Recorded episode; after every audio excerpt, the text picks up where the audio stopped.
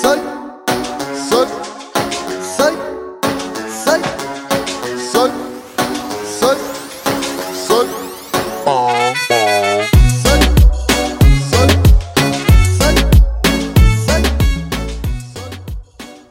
Boom, that easy. Bienvenido Francisco Plata, uno de los um, viejos amigos de aquí de Las Vegas, Nevadas, una de las personas con un corazón inmenso que está dispuesto a ayudar a latinos y a cualquier persona que lo necesite. Francisco, introduce tu persona, por favor, al público. Claro que sí, Luis. Mi nombre es Francisco Lara y pues so- soy de la Ciudad de México, originalmente. Creciste en, la, en México. Sí, toda mi vida estuve allá, bueno, toda- hasta los 20 años, 22, perdón. Hasta los 22 re- me vine para San Diego. Viví en San Diego 10 años y después me vine ya para acá, para Las Vegas. Y volviendo un poquito más, a- ma- atrás del, en tu tiempo, en México, ¿qué hacías en México? ¿Cómo fue tu infancia? ¿Cómo creciste? Ah, pues viví en, una, en un ambiente familiar muy bonito. Mi papá tenía negocios, era comerciante.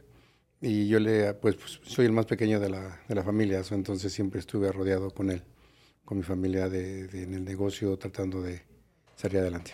So, entonces tienes esa escuela de parte de tu papá que ya, ya eso venía corriendo por tu sangre, lo, lo de ser negociante. Pues sí, sí, porque desde chico, desde pequeño, recuerdo que siempre estuve en el negocio de mi papá, creciendo ahí. Cuando ya fui más adolescente, cuando fui adolescente, me, me, me encargaba yo de todo, casi de todo el negocio de él. ¿Qué tipo de negocio traía tu papá? Eran eh, tiendas, tiendas de, de ropa, como vestidos para mujeres o caballeros, ropa de niños. ¿Qué te hizo seguir el, los negocios? ¿Cómo, ¿Cuál fue tu intuición de, de decir esto va a ser mi, el que me va, me va a hacer pagar los biles y, los, y la vida entera? Pues al principio llegué aquí como todos, ¿no? Sin saber qué iba a hacer. Trabajé en diferentes cosas, desde lavaplatos, en varios negocios que, que no tenían nada que ver con lo que yo estaba haciendo allá. Pero pues creo que es parte de la, de la vida y parte de la enseñanza que uno tiene que aprender. Cuando ya estaba aquí, mi papá me dijo, pues regrésate porque pues aquí el negocio te lo puedo dejar, pero ya me había gustado aquí la vida de aquí, me enfoqué más a estar aquí. Pero los, pa- el- lo- los negocios de tu papá estaban en México, ¿no? Sí, sí, ellos estaban allá, So, llegaste aquí como emigrante, efectivamente. sin papeles. Crucé con el pasaporte y todo, pero pues ya al final cuando empiezas a trabajar acá, pues ya no eres, eres lo mismo, eres ilegal, ya no, no tienes papeles. ¿Cómo obtuviste tus papeles? Por medio de mi trabajo allá en México, porque estaba estudiando, estaba estudiando la preparatoria, terminé la preparatoria, empecé la universidad y este, me tomé al primer año un año sabático, según yo, y me agarro y me fue, me- me- mi papá me dijo, pues vente a trabajar conmigo. Y le ayudaba, pero yo fui a trabajar a un banco, me entré a trabajar a un banco, a Banamex, que era en ese tiempo, eh, una amiga trabajaba ahí, me dijo, pues vente a trabajar acá. Y pues sí, fui. Y los fines de semana le ayudaba a papá. Entonces, ah, en, el, en, el, en uno de los, de los años que estábamos de vacaciones, mi mamá y mi papá nos vinimos a, a visitar acá a una hermana que teníamos en Los Ángeles. Entonces pasamos a San Diego, fuimos a Los Ángeles, San Francisco. Y en mi regreso paso a San Diego y ahí busqué a un amigo que tenía que vivía allá en México y no lo encontré. O- Dije, "Uh, qué mala suerte. Pues nos regresamos. Seguimos el año siguiente. El año siguiente mi papá nos pregunta, pues, ¿dónde quieren ir? Y yo, pues, voy a decir, pues, San Diego. y mi mamá dije, no, yo no quiero ir a San Diego. Ellos fueron a Cancún y yo dije, bueno, yo me puedo ir a San Diego. Y me vine. Fui a Tijuana, de Tijuana me crucé a San Diego, San Diego vengo y yo había contactado a mi amigo, le había dicho, te fui a visitar, y no te pero encontré. no encontré. Me dice, ¿sabes qué? Eh, Vi la nota que dejaste, sí es ahí donde vivo. Dije, si vuelves a regresar, ven acá, te espero. Llegué y no estaba, volví a dejar la nota. me regreso a Tijuana, yo estaba muy contento por allá. Cuando me llama y me dice, ¿qué pasó? ¿Cómo estás? Le digo, bien. ¿De dónde estás? Me dice, estoy en Tijuana. Dice, crúzate, voy por ti. Voy por mí, me invitó a comer, fuimos a comer, a Coronado, me acuerdo. Muy rico, estuvimos ahí, Coronado es en San Diego. en San Diego. Ok. Sí, es muy bonito. Es la isla de Coronado. Fuimos con él, con su novia, me, me regreso y pasamos a su departamento y me dice, este, estamos platicando y le dije, oye, ¿y si me vengo para acá? Me ¿te gustaría? Y le digo, pues sí, me gustaría. Dice, pues vente. Y así fue Y así como empezó llegué. todo. Regresé a, a México, le avisé a mi familia que me iba a regresar para, para acá, que venía a San Diego, fui a renunciar al banco, pues no quería que renunciara porque pues, pues a lo mejor no era un poco pues prematuro, ¿verdad? Rápido lo que estaba haciendo y, y, pues dije, no, si no lo hago ahorita, no, lo, lo, voy a pensar más y no lo voy a hacer. Sí, a veces las cosas salen mejor con, cuando no las planeas. Pues sí, sí, definitivamente una semana duré, compré mi boleto, me vine y empecé a trabajar acá. Explíquele un poco a la gente qué tan duro es ser trabajar como ilegal aquí en Estados Unidos. No, es muy duro. Es muy duro. Primera, bueno, en esos tiempos, ¿eh? porque también hay que tomar en cuenta que yo venía con un amigo, pero mi amigo pues tenía su vida y tenía sus cosas. Él me ayudó en cierto momento, pero yo tenía que movilizarme y buscar en dónde, cómo. Y pues el transporte, el conocer la ciudad, es difícil, pero pues no es imposible. Exactamente. Uh, ahorita pues yo tengo varios amigos que les he ayudado a venirse y que han, que han venido con un poquito más de suerte que llegan y que ya tienen un lugar donde vivir, que les ayudan, los apoya uno. Y, uh, y es bueno, ¿verdad? Mucha gente toma ventaja de eso y les va bien. Mucha gente, pues, como les lo, lo, tomaron todo tan fácil, no saben lo que es realmente en aquellos tiempos que llegar a hacer algo. Que aunque también a veces mucha gente que viene también sufre. Y es difícil porque primera la barrera del idioma, de, de, no poder hablar el, muy duro, el, inglés. Muy duro. Tú lo sabes, es, es, es importante y ahorita uh, se tiene que hablar el idioma fuerzas. Es... Pero la cosa que ahorita el, el tiempo, el, el, tiempo de la migración del año pasado a estos momentos, lo que me he dado cuenta por, por, la, por la experiencia que tengo con amigos, ahorita es más fácil, ya la tienen como más fácil, más posibilidad para trabajar ahí parece que las, algunas compañías, ¿me entiendes? No, no, están requiriendo, no están requiriendo tantos, tantos los papeles like, como antes. Antes había una, una ley que se, o yo creo que todavía lo hay, que se llama E-Verify. No sé si todavía está, todavía tú como dueño de negocio todavía lo, lo usan. No, lo tenemos que usar. Nos obligan a que lo usemos. Y yo me acuerdo que cuando yo, yo tenía mi seguro por el béisbol, pero decía con permiso de migración. O sea, no lo podía usar normalmente como lo, lo puede usar un ciudadano americano, un residente. Siempre, siempre cuando entraba alguna, a una compañía a trabajar, fue, entraba y a los 10 días me llegaba una carta. Demuestra que puedes trabajar o si no, retírate. Eh, siguen en lo mismo. Y en estos momentos hay amigos que tienen, no sé dónde sacan el seguro social, pero trabajan. Y hay muchas compañías que buscan a, a trabajadores sabiendo que no tienen papeles. Mira, lo que pasa es de que Uh, pues es un poquito difícil hablar de esa situación, ¿verdad? Porque pues no tenemos el conocimiento completo. Pero realmente sí se ocupa la gente. La gente de todos modos está aquí trabajando. A mí es lo que yo pienso. La gente está trabajando aquí ilegalmente, pero está aportando, está aportando al país. Si tú, si tú le, le, a una persona que no tiene papeles, si tú la contratas, tú le, le tienes que cobrar el, el impuesto que se le cobra a todas las personas. Esa persona, si no hace un impuesto, el gobierno se lo queda, porque no lo, no lo reclamó. Exactamente. ¿Verdad? Entonces, eh, si tú tienes papeles, claro, lo reclamas, tú puedes hacer tus taxes y entonces en eso te regresan un dinero o a lo mejor tienes que pagar. Pero cuando, algún, cuando si tú tienes, no tienes papeles y vas a, empezar en esta situación, pues realmente le estás aportando al gobierno un, un impuesto que ellos no van a recuperar. Ahora, qué bien. Dice, dice, no, pues no, que no, los, los ilegales y que no aportan. Sí que aportan, de todos comen y todos, y todos tienen que, vestir, tienen que usar un transporte, algún medio de transporte, ya sea camión, carro, tren, eh, su automóvil.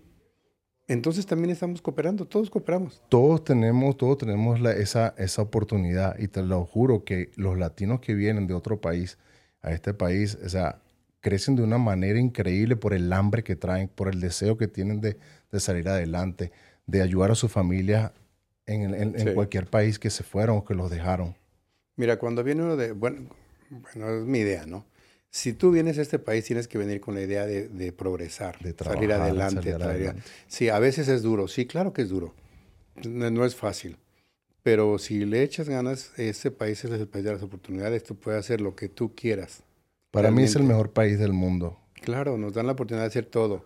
Criticamos y hacemos, pero al final de todo es un buen país. A mí, eh, yo llegué como ilegal, eh, eh, trabajé eh, sin cansarme hasta lo que pude y fueron muchos años de trabajo para poder llegar a donde, a donde está uno.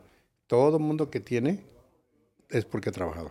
Paco, No, es- la vida no es fácil y no es gratis. Es interesante lo que dijiste de que tú llamabas a un amigo y un amigo te brindó la mano, pero tú lo llamaste desde allá y, le- y él te dijo, sí, yo te voy a ayudar y te ayudó. Fue la misma, la misma situación que yo hice contigo. Cuando yo te conocí, vine, trabajé contigo, me regresé a Venezuela por un problema que tuve y yo no tenía más nadie, quería regresar a Estados Unidos. O sea, la, este, gracias a Dios yo todavía tenía visa, tenía la oportunidad de entrar legalmente al país sin ningún problema. Pero yo te llamé, yo te escribí, Paco, yo me voy, me vas a ayudar. Y tú me dijiste totalmente seguramente que, y me ayudaste. Me acuerdo que llegué un día, no se me olvida el día que llegué, porque en ese momento, de, a partir de ese momento, es como tú dices, aprecié, ya había apreciado mucho el país. Había, había ido, había regresado a Venezuela por 11 meses. 11 meses regresé a Venezuela y me di cuenta lo grande que era este país, Estados Unidos. Yo quiero Sí. volver.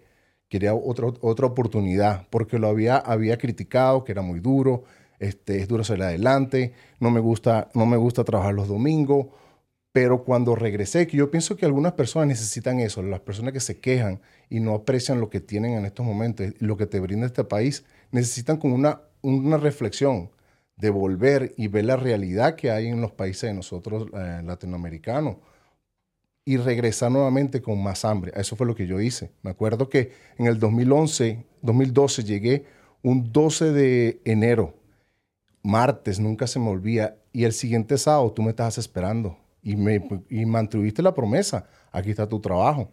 Y desde ese entonces, más nunca, más nunca he, he parado de trabajar desde ese entonces. Tuve una segunda oportunidad y gracias a Dios tú fuiste una de las personas que me abrió el camino.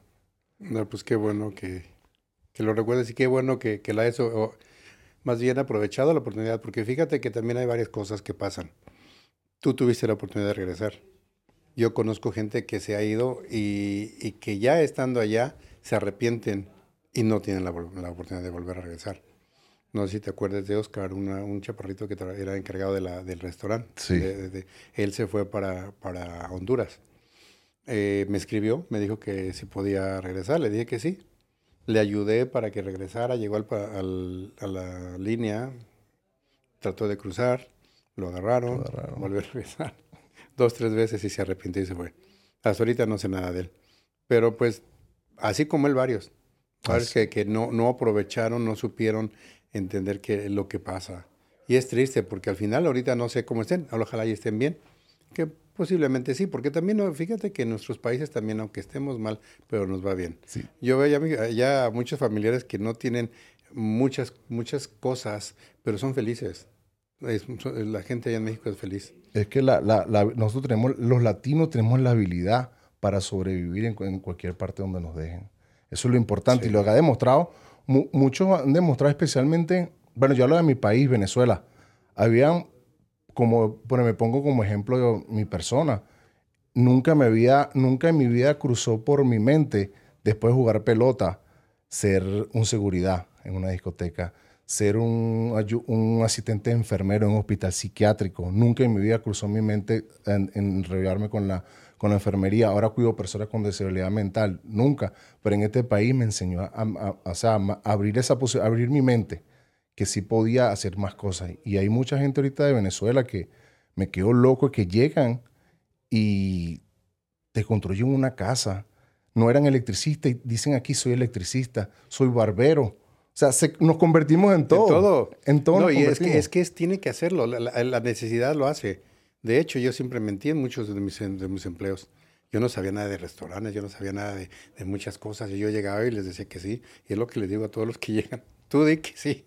¿Qué es lo que vas a hacer? Tú dices que sí, que sabes todo. Y cuando llegas te pones al mejor que veas que trabaja mejor, te le pegas y le enséñame porque yo necesito saber. Si eres inteligente lo vas a agarrar. Porque tampoco estamos, estamos no, no, somos, no estamos pidiendo un trabajo de, de doctor, ¿verdad?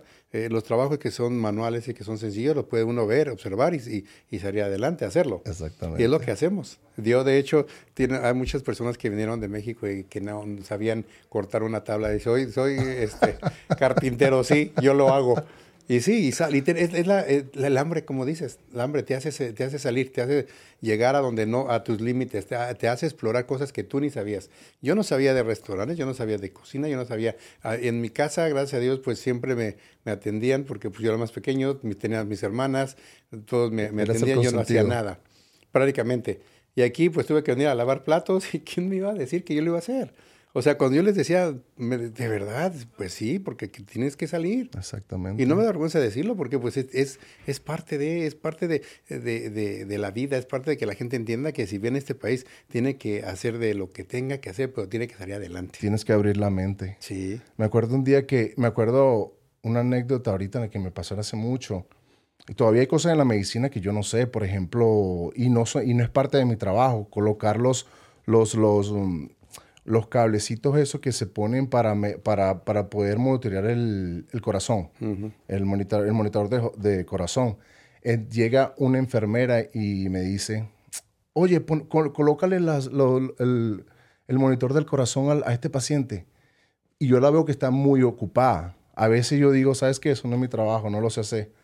Pero en ese momento yo dije, tengo que hacer algo. Y ahorita en estos momentos, YouTube, Google te enseña todo. Ándale. Y yo lo, lo- fue lo que hice, busqué el teléfono, no, si yo lo pongo, búscamelo.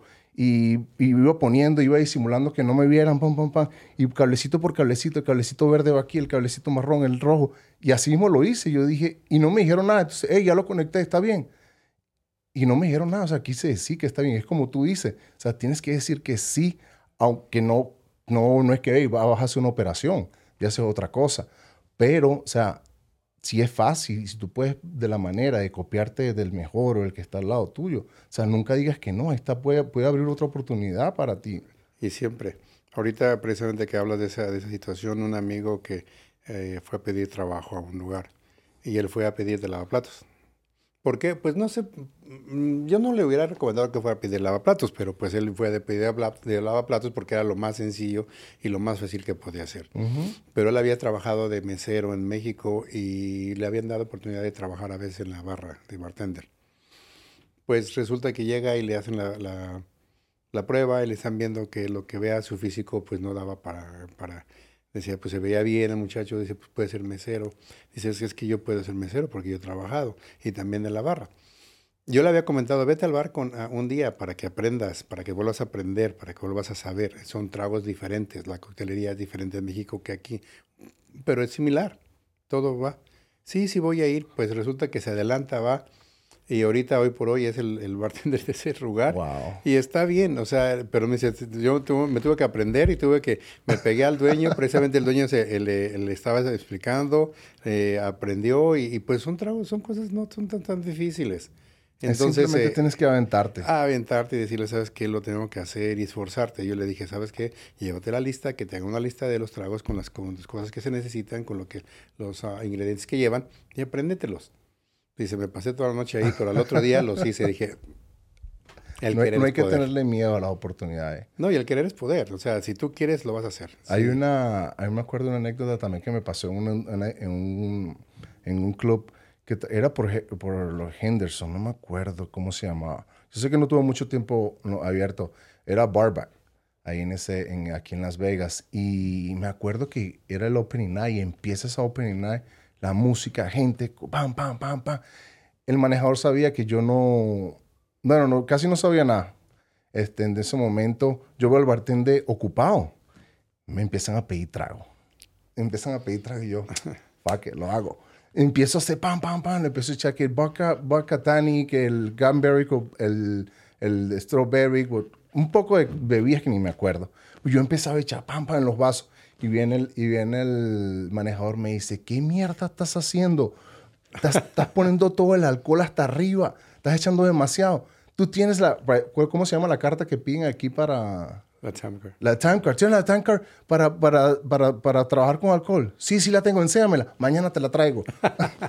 Pero seguí, ¿me entiendes? No hice el trabajo perfecto para ayudar al bartender. Sí. Siempre las oportunidades, eh, yo digo que hay situaciones que tienes que ajustar y creo que es una de las cosas que me enseñó el béisbol. En el béisbol tienes que hacer unos ajustes en micro de segundo. Si un pitcher te tira 98 millas, tú tienes que ir a 98, después te va a tirar un cambio que está en 80 millas, tú tienes que hacer ajustes y pensar y anticipar la jugada. yo pienso que eso fue una de, los, de las cosas que me dejó el béisbol y todavía la sigo aplicando en mi vida. Y así es. Paco, llegamos al, al ese, a Las Palmas. Háblame, háblame de, de, esa gran, de, esa, de ese lugar. Bueno, pues empecé yo con un lugar pequeño en, en Henderson. En Henderson abrí un pequeño lugar que, de comida mexicana. Se llamaba Las Palmas. Y empezábamos ahí a trabajar. Era un lugar de comida rápida. Después de ahí, hablé con un amigo, con Félix, y me eh, quedamos en que íbamos a abrir un restaurante. Pues nos, nos fuimos a Las Palmas, que antes era el Sinaloense. Y me comentó, dice, no creo que pueda abrirse porque es un poco difícil. Pues vamos a intentar. Fuimos a ver al dueño, nos rentó, fuimos a sacar licencias. Eh, nos las pusieron un poquito difícil, pero pues lo logramos. Lo logramos, se abrió el lugar en 2006, en junio, y empezamos a trabajar. En ese tiempo había otros lugares ya abiertos y con ya establecidos. Entonces, para nosotros fue un poquito, un poquito difícil el comienzo. Los primeros seis meses estábamos así como que, wow, ¿qué vamos a hacer? Cerramos. cerramos o no.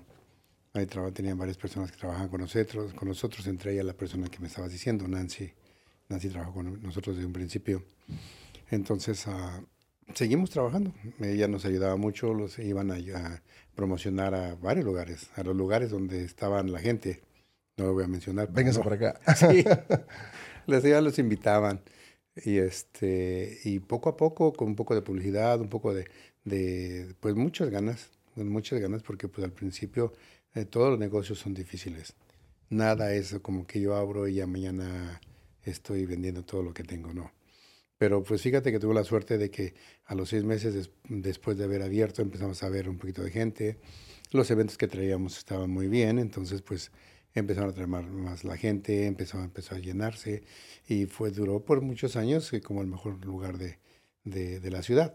Todavía mucha gente lo recuerda. Es, No, es inolvidable es ese lugar. es un punto de, de- para mí, por ahorita que tengo el Palacio del Sol, eh, mm, el punto de partida es cuando les digo, ¿conoció usted el restaurante Las Palmas? Oh, sí, a, a un lado. A un lado Y eso es lo, eso es lo que, lo que, eh, lo que llama, ¿verdad? La atención, el punto de referencia.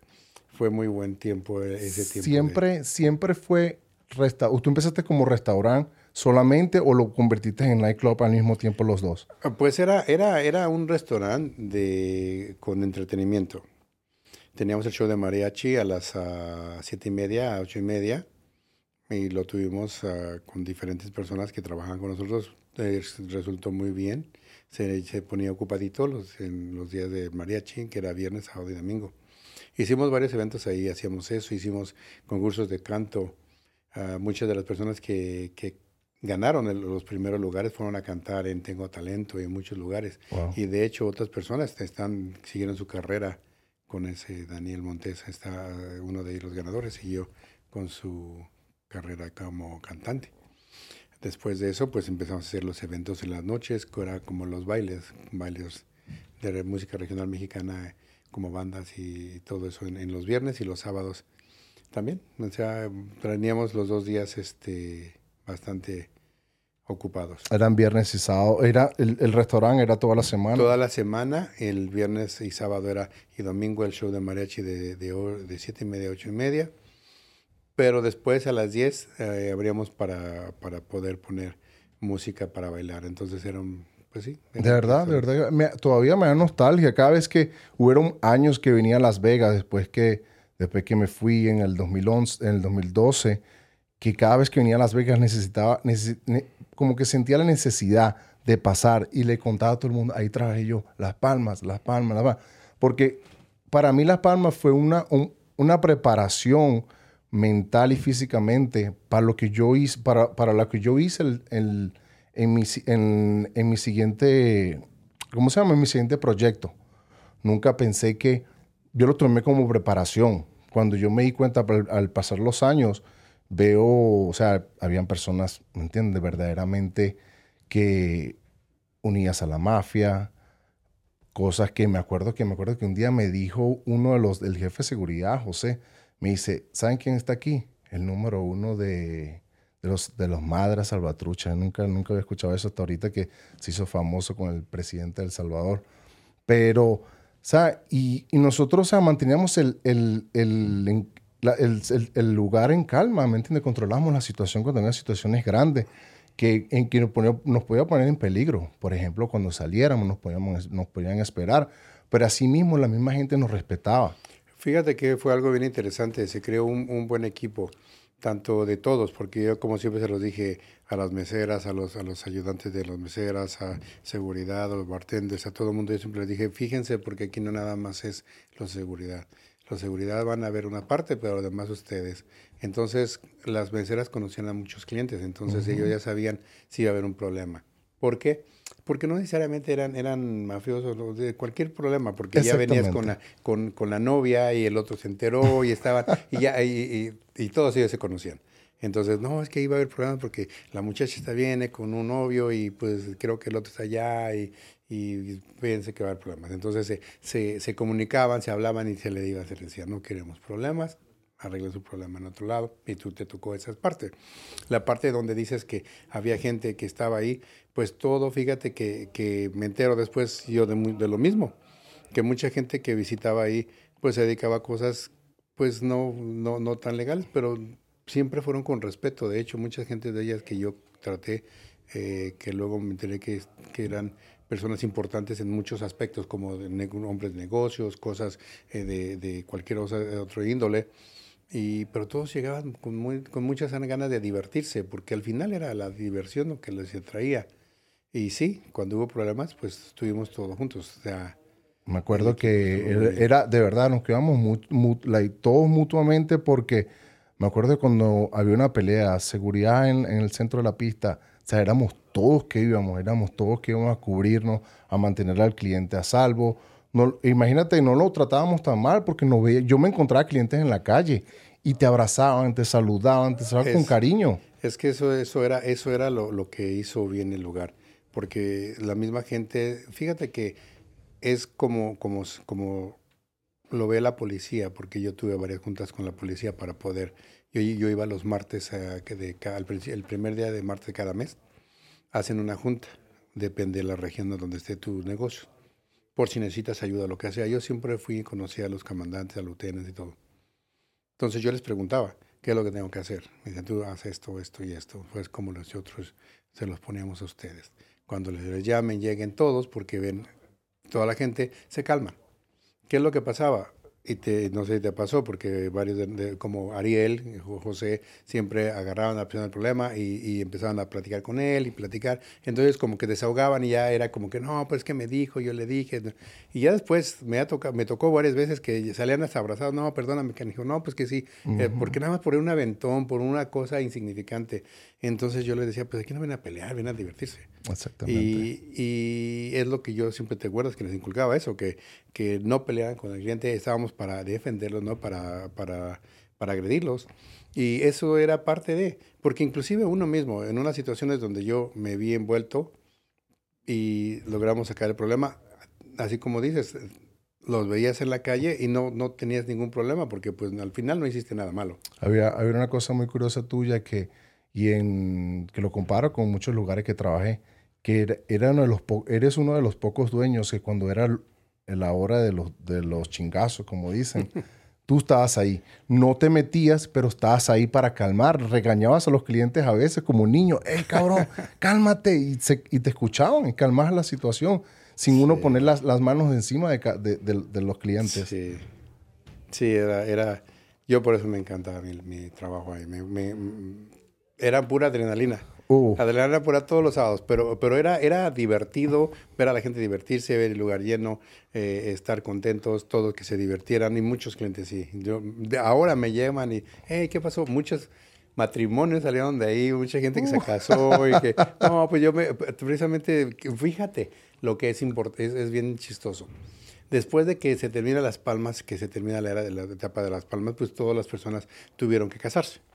Pues muchos clientes ahora van a, hacer sus quinceañeras, el lugar, al Palacio del Sol, van ahí a hacer sus quinceañeras, y digan, hey, ¿cómo estás? Y pues es mi niña y que es 15 años y que se casó, era la niña. Entonces, no manches, o sea, es, es, es bien divertido y es bien, es bien bonito ver que la gente ha salido adelante. Muchos de esa gente ha, estado platicando con clientes de, de, ese, de ese tiempo que han crecido, crecieron mucho, tienen, son personas de, de bien, de negocios, que, se, que siguieron, que se iban y divertían, pero que siguieron su vida y que se, son gente exitosa.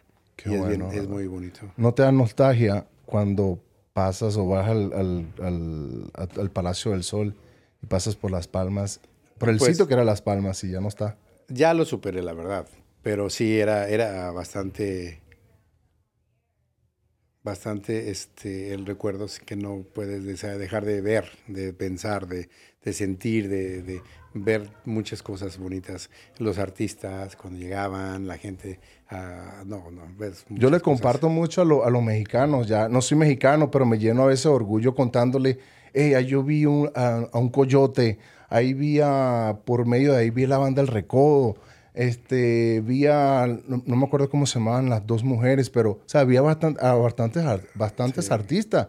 ¿Me di la oportunidad y me dicen, oh, ¿en serio? ¿Trabajabas en Las Vegas?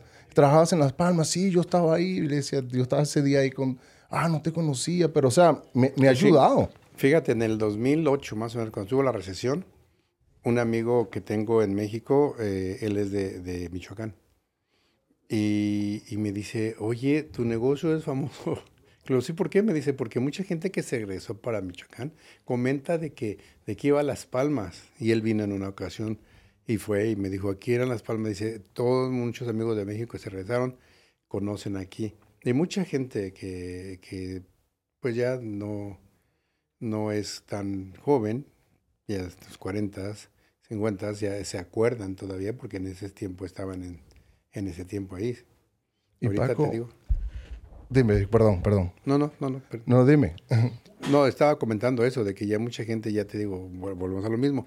Ya es gente que tiene sus hijos, que ya está en otra. que salieron de ahí de Las Palmas, Las se Palmas. conocieron y salieron y salieron parejas. Sí, me acuerdo que había muchas parejas, llegaban, este, se peleaban, al rato tú los veías con otra persona, pero al rato ellos volvían otra vez. O sea, era, era tan bonito en ese, ese tiempo, fue tan bonito que, o sea, hasta se comunicaban con la seguridad, no, que esta pinche vieja, que esto y que lo otro. y al rato, al rato tú lo veías juntos. Ya, seas panchero, o sea, nada más estabas molesto nada más por esa Sí. noche, ya volviste con ella ya. Y bueno, qué bueno que tú dices que todavía tengo, todavía tengo amigos, amigos sobre eso. Por cierto, mañana viene, en, eh, invité a un cantante, se llama, por cierto, Francisco también, que lo conocí en Las Palmas, lo conocí en, en la, él, él cantaba con la banda Zacatecana. Ajá. Ahora es, ahora anda solo y eso, no lo contacté. Este, y ya mañana por fin lo encontré. Parece que anda famoso el muchacho. Entonces, o sea, to- todavía las palmas siguen sonando, ¿me entiendes? Sí. Me, me siguen dando de, me siguen dando frutos. Como te dije, empecé yo cuando, cuando me fui de Las Palmas, que trabajo, que trabajo como, como asistente de enfermero en un hospital psiquiátrico. O sea, trabajamos con personas que se quieren quitar la vida, se quieren que, ¿me entiendes? Problemas de droga, problemas que vienen de la calle, Ujú. vienen agresivos.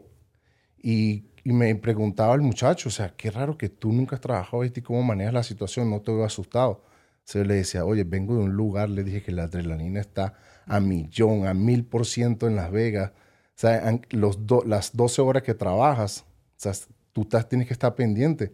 O sea, aquí en el hospital sé que las cosas están más difíciles, están más calmadas y sé que no me van a atacar con un objeto. O sea, más fácil, o sea, se me hace fácil. Por eso yo Claro. digo que las, las palmas me enseñaron a mí a manejar la situación en, en mi trabajo, lo que es ahorita. ¿Entiendes? Ahorita tengo la experiencia de 7, 8 años ya haciendo eso. O sea, se me hace un poco más fácil, pero en ese momento el ajuste que hice fue de las palmas, o sea, trabajando allí con adrenalina, cuidándome la espalda, que no se peleara, que no, que no me cayera una botella en, en la cabeza en el hospital. Es- o sea, era más, era más relajado y eso Sí. fue lo que me ayudó. ¿Por qué lo cerraron, Paco? ¿Por qué? ¿Qué fue lo que sucedió? ¿Qué, qué se sucedió? Ah, algo triste. En ese tiempo mi papá estaba un poco enfermo. Él ya falleció, pero en ese tiempo ya no podía yo tener tanto espacio para, para tener el negocio. Y decidimos cerrarlo. Se decidió cerrar. Eh, yo estuve yendo a México cada 15 días, me la pasaba mucho tiempo allá. Entonces ya no podía yo tanto, ya no tenía el tiempo.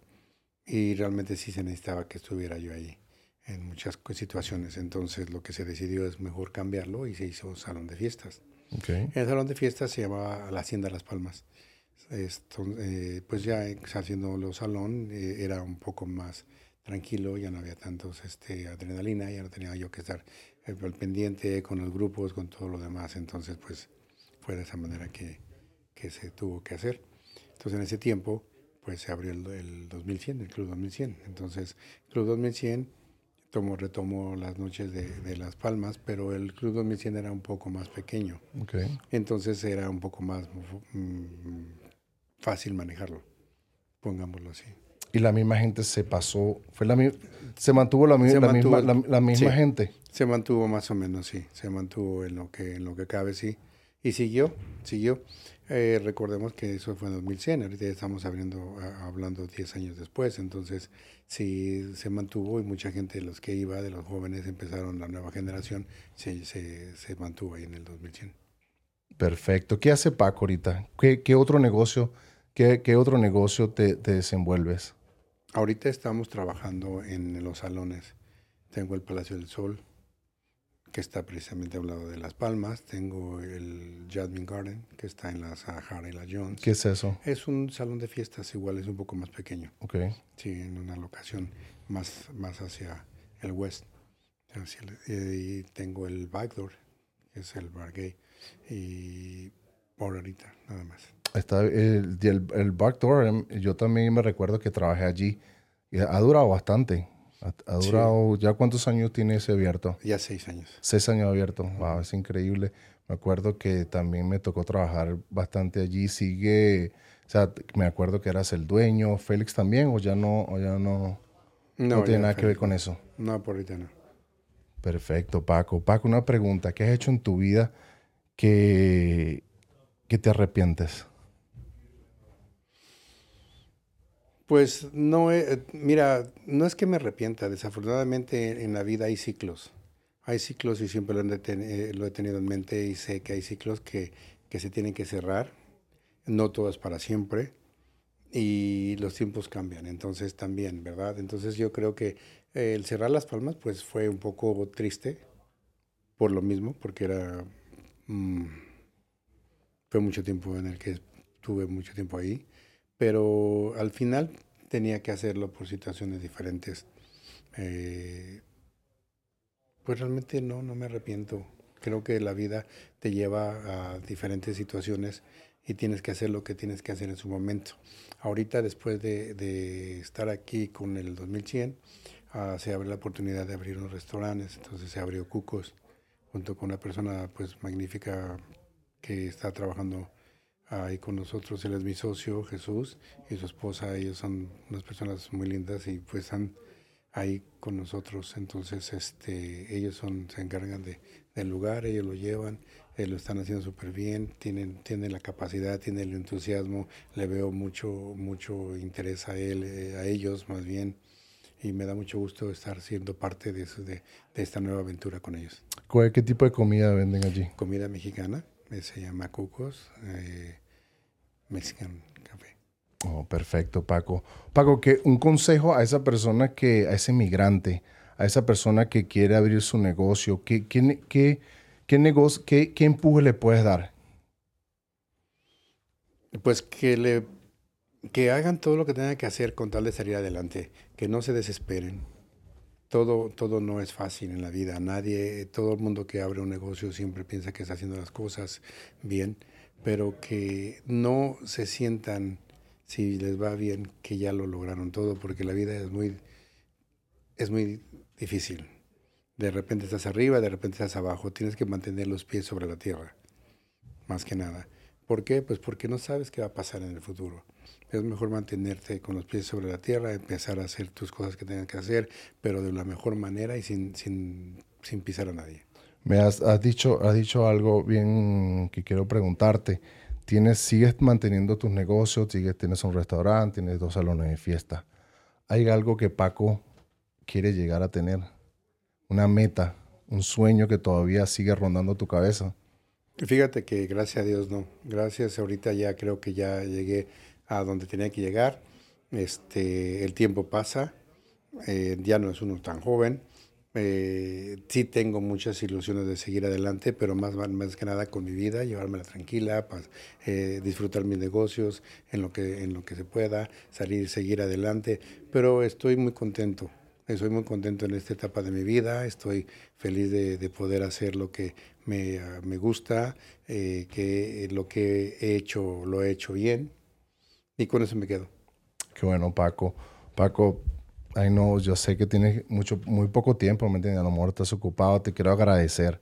Gracias por tomarte el tiempo de venir y hacer el podcast conmigo. Sé que demasiado tráfico lo que pasaste, perdiste el teléfono. De verdad te lo quiero agradecer. Especialmente te quiero agradecer por la amistad y lo que hiciste en el tiempo que me ayudaste, me tendiste la mano. De verdad que depende todo desde ese día cuenta y con todo para lo, para lo que soy ahora. No, pues me da mucho gusto haber podido ayudar en lo que haya ayudado para ti. Y si alguien, si algo que algo que me gusta y que me enorgullece, en lo poco que haya ayudado a alguien que lo haya aprovechado, eso es mi pago. Eso me da mucho gusto ver gente exitosa, que salgan adelante, que hagas lo que te gusta y, y ver a la gente que sale adelante me encanta. A mí, yo no, yo soy del tipo de personas que a mí me gusta mucho ver a la gente que progresa, que sale adelante me encanta tener ese tipo de personas a mi lado. Muchas gracias, Paco, por tu, por, tu tiempo y eh, espero volverte a ver pronto. Muchas pues, gracias. Aquí estamos a la hora que gustes.